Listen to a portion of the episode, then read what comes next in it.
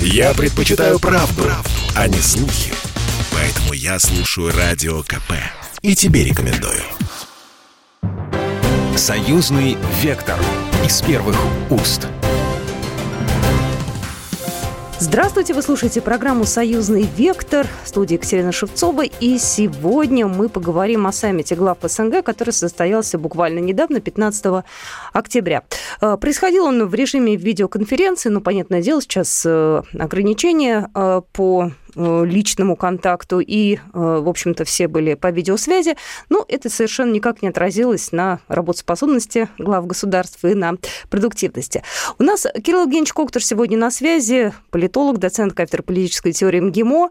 Э, Кирилл Евгеньевич, 30-летие стран СНГ – это вообще такая серьезная дата, или это всего лишь такая отметочка, которую мы проходим и идем дальше? Или все-таки нам уже есть чем, собственно говоря, гордиться вот начиная, ну, вот к, к этому моменту, к этому этапу? Ну, если не гордиться, то, по крайней мере, задуматься, потому что 30 лет, да, это серьезный юбилей. Это, как ни крути, но невозможно не вспоминать и не думать о Советском Союзе по причинах его распада, потому что э, СНГ возникла как раз-таки на его руинах и как попытка сохранить э, то, что хорошее, что в Советском Союзе было. Поэтому логично – что главы государств в большинстве своем выразили свое отношение к этой достаточно печальной дате, вот, потому что э, фраза Лукашенко о том, что Советский Союз скорее был носительно развален, развален был что против воли народов, его населявших, да, это, в общем-то, вполне созвучно ранее прозвучавшему заявлению Путина о том, что распад Советского Союза – это главная геополитическая катастрофа 20 века. Так что понятно, что не задуматься об этом, об этом юбилее было просто вот никак нельзя.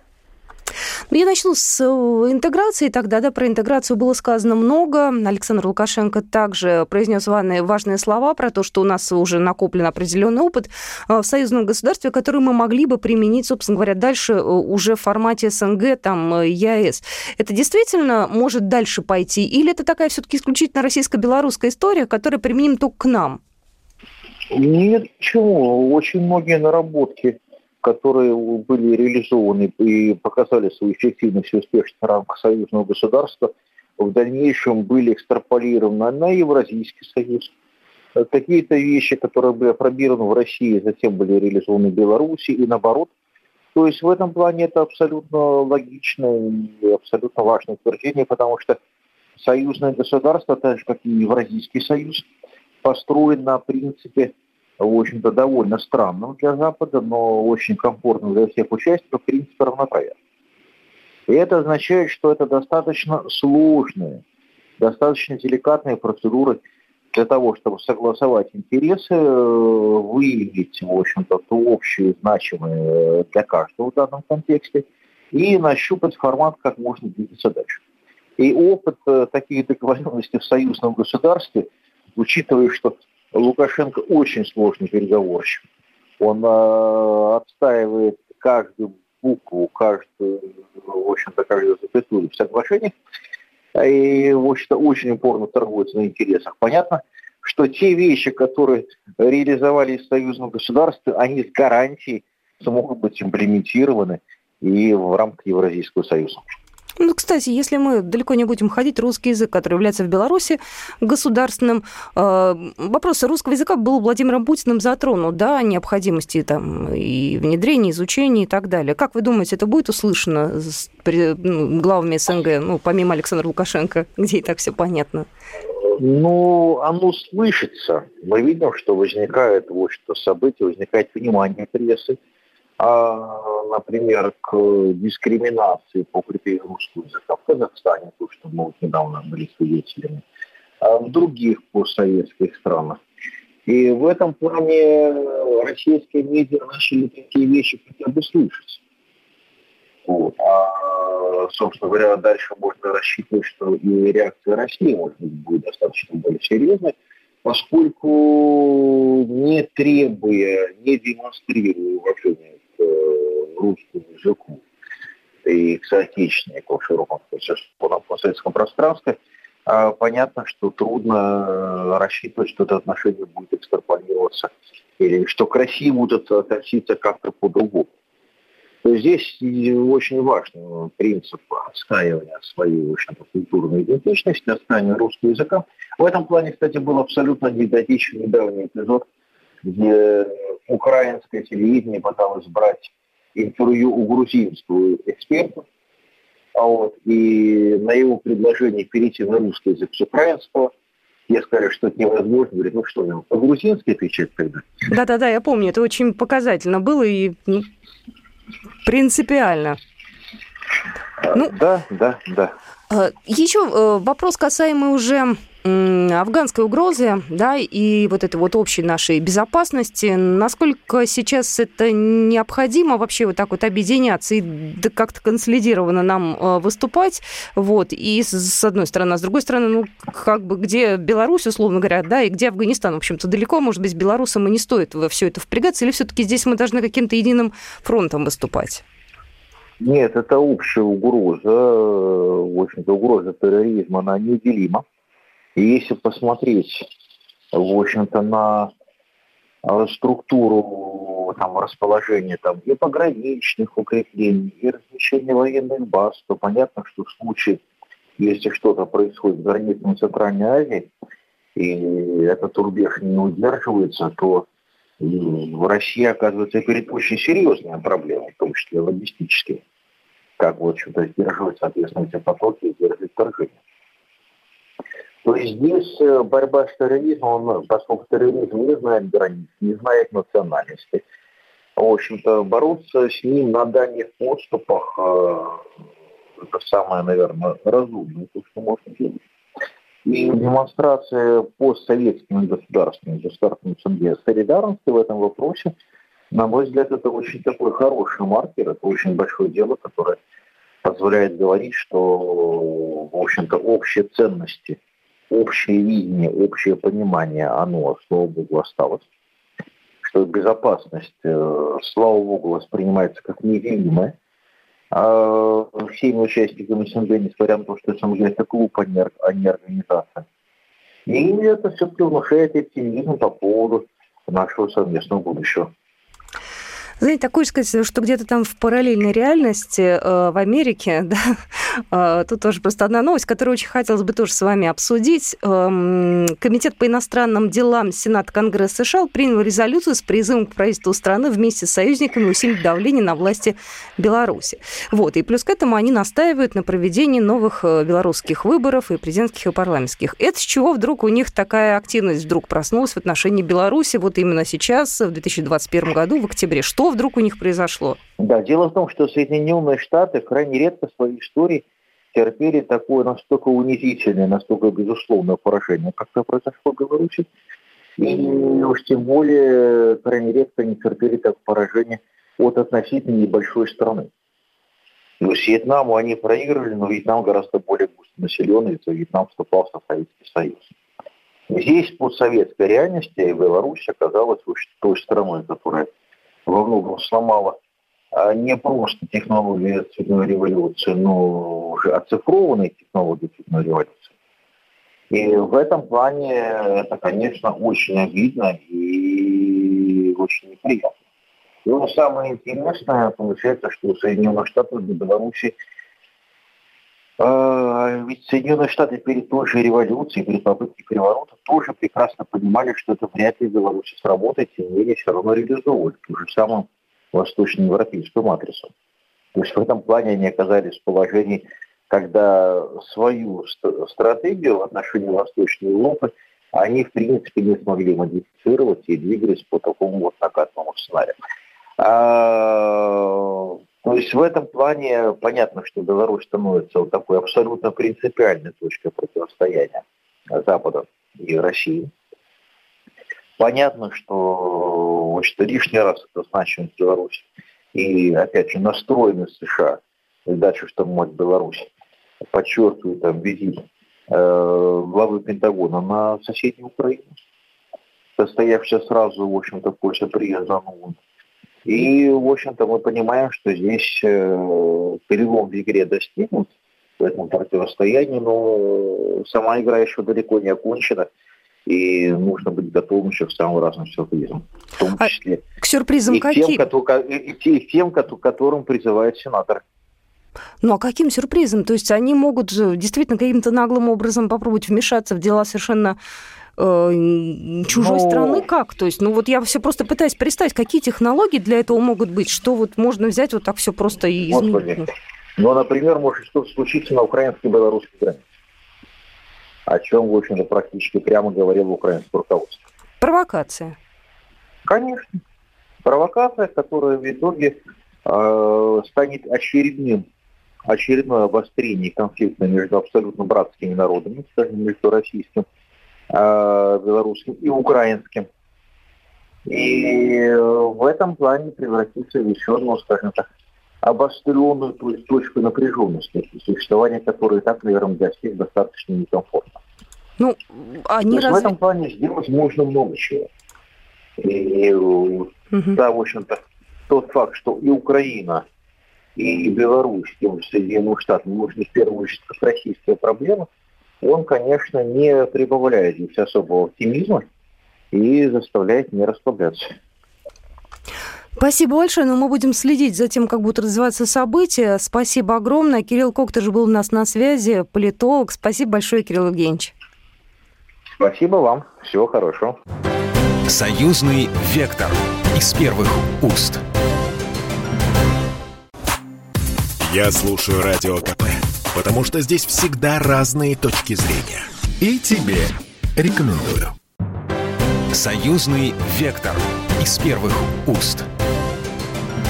Еще раз я всех приветствую. Меня зовут Екатерина Шевцова. Вы слушаете программу «Союзный вектор». Еще одна важная новость. Министры обороны России и Беларуси Сергей Шойгу и Виктор Хренин подписали документы о продлении срока действия соглашения о размещении на территории Республики Беларусь двух военных объектов Российской Федерации. Срок глава оборонного ведомства не назвал. Ну, давайте вернемся ненадолго назад. В феврале премьер-министр Михаил Мишустин распорядился продлить между нашими странами действие соглашения о завершении строительства, использования и содержания узла российской системы предупреждения о ракетном нападении в Барановичах. Действие соглашения хотят продлить на 25 лет, ну а затем уже автоматически его продлевать на пятилетние периоды, если какая-то одна из сторон не решит прекратить его. Аналогичное распоряжение премьер-министр подписала в отношении радиостанции «Вилейка», которая также находится в Беларуси. Очень важно напомнить вам, что базы эти не вновь созданы, а уже давно существующие. Подробности в нашей справке. Наша справка. Военные объекты находятся в Беларуси с 1996 года. В июне 2021 года истек срок аренды российских военных объектов в Беларуси.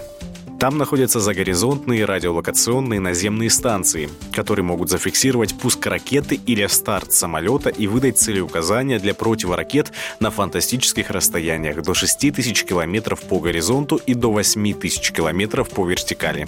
А также в Минской области расположена станция «Вилейка». Для связи с подводными лодками в погруженном состоянии используется диапазон радиоволн очень низких частот. Волна длиной 3-4 тысячи километров позволяет субмаринам не всплывать на поверхность. Такие сигналы пронизывают значительную толщу океана. Ну и в продолжении военной тематики министр обороны Беларуси Виктор Хренин сообщил, что в республике начал работу совместный с Россией учебно-боевой центр подготовки ВВС и войск ПВО, сообщает об этом Белта. В Беларуси и России ведется работа по созданию трех учебно-боевых центров совместной подготовки подразделений вооруженных сил Беларуси и России апробацию вопросов организации нанесения совместного боевого дежурства по противовоздушной обороне в рамках единой региональной системы противовоздушной обороны Беларуси и России, проводимую в текущем месяце, уже можно записать в актив практического функционирования учебного центра совместной подготовки ВВС и войск ПВО, рассказал Виктор Хренин. И у нас на связи Виктор Николаевич Баранец, военный обозреватель «Комсомольской правды». Виктор Николаевич, здравствуйте. Ну, э, вопрос следующий. Э, если про базы мы знаем, они уже давно существовали и просто пролонгировали, собственно говоря, их действия, их нахождение, то вот эти вот э, военные центры, учебно-боевые центры, ведь это же новое что-то в нашем сотрудничестве. Да, это э, новая тема. Э, тут есть одна скрытая сторона, это далеко не секрет. Достигнута договоренность между военными ведомствами России и Беларуси, но прежде между президентами, верховным главкомандующими, о том, что на территории Беларуси будут дислоцированы учебные центры для специалистов авиации, а также противовоздушной обороны. Это практично и делается для того, чтобы воинов белорусской армии, которые будут работать на российской техники не возить в Россию на подготовку, а готовить непосредственно на месте. Бесспорно, военное сотрудничество даст нам возможность чувствовать себя увереннее и безопаснее в союзном государстве. Тем более, что ситуация вокруг постоянно накаляется. Вот из последних новостей. Запад провоцирует обострение внутриполитической ситуации в Беларуси. И не без участия беженцев. Эта тема разыгрывается. Подробности в нашем сюжете. Представитель МИД России Мария Захарова прокомментировала слова главы МВД Германии о том, что ключ к решению проблемы нелегальной миграции находится в России. В среду 20 октября министр внутренних дел ФРГ Хорст Зейхофер заявил о причастности Москвы к миграционному кризису на границе Беларуси со странами Евросоюза. Подобные обвинения – это абсурд. Где лежат ключи? Один ли ключ? Много ключей? Я вам сейчас расскажу. Но точно не в Москве или в Минске. Они лежат в столицах э, наших западных партнеров, прежде всего в Вашингтоне и в Брюсселе. Это потому что э, первопричиной миграционного кризиса стали инициированы именно коллективным Западом под руководством США, ведущих стран э, НАТО, силовые интервенции в Ирак, Ливию, Сирию, Афганистан. Захарова посоветовала главе МВД Германии посетить конференцию по проблемам Средиземноморья, которая регулярно проходит в Риме, и послушать соседей и по Евросоюзу, и по НАТО. У них есть свое видение сложившейся ситуации. Кроме этого, она отметила нарастающее вмешательство Запада во внутренние дела Беларуси. Нельзя в этой ситуации не увидеть очевидного. Страны Запада умышленно провоцируют обострение внутриполитической ситуации в самой Белоруссии. И на фоне усиления внешнего давления и кратно возросших угроз безопасности внутри страны, белорусским правоохранительным органам приходится концентрировать свои ограниченные ресурсы на задачах обеспечения внутренней стабильности, что тоже никто не понимает разве? Но очевидная же вещь. Захарова напомнила, что белорусская сторона неоднократно приглашала ЕС к диалогу по миграционной проблеме, но Евросоюз отвечал отказом. Отказываясь признавать официальную власть в Беларуси, Евросоюз, тем не менее, просит Минск отреагировать на сложившуюся ситуацию. Виктор Николаевич, э, скажите, пожалуйста, Могут ли быть какие-то провокации на границе? Вот какие-то, опять же, неприятности, которые могут спровоцировать уже обострение отношений с Европой такое жесткое? Э, провокации могут иметь э, разную форму и разный вид. Вот, например, вы знаете, что сопредельные с белорусами страны, они страшно нервничают, говорят, что Беларусь умышленно направляет на их э, территорию беженцев, да, нельзя и, и исключать, что они соберут огромную кучу этих самых беженцев, погонят назад через белорусскую границу. Ну, вы понимаете, тут может дело дойти и до стрельбы, а потом и с другой стороны стрельба. Так что провокаций огромное может. Очень беспокойный теперь стал участок белорусско-украинской границы. Лукашенко об этом говорил с большим беспокойством. Вы же знаете, что белорусская разведка засекла уже и доставку оружия со стороны Украины на э, территорию Беларуси. А ведь это же оружие, эти автоматы, пулеметы зарывают там где-то в сено не для того, чтобы его, э, чтобы оно там лежало и ржавело. Это же тоже подготовка достаточно серьезной провокации. Вместе с оружием могут прийти те, кто будут держать его в руках, кто может поднять какую-то бучу в каком-нибудь регионе Беларуси. Бросаются гигантские деньги на то, чтобы белорусское общество взорвалось, чтобы снова выходили на улицу, чтобы не слушали законы. Вы посмотрите, вот недавно прозвучала цифра. Э, в соседних государствах, вот прибалтийских государствах, Польше работает больше 50 специальных идеологических центров, в которых обрабатывается в том числе и белорусская молодежь. Это вот идет работа на то, чтобы завалить белорусскую власть, взорвать общество и так далее, э, спровоцировать правоохранительные органы, а может быть и армию э, на какие-то действия и так далее. Ну что, мы, мы прекрасно понимаем, что сейчас гигантские силы – на Западе, брошенные на то, чтобы растерзать Белоруссию, чтобы сменить в ней власть. Ну, а дальше так называемая оппозиция, она а, активно работает на территории Беларуси, и я опять и опять повторюсь, это очень хорошо оплачиваемое Западом дело. Виктор Николаевич, я так понимаю, что военная доктрина также будет э, изменена, потому что вот недавно как раз они и говорили, там тоже что-то будет меняться.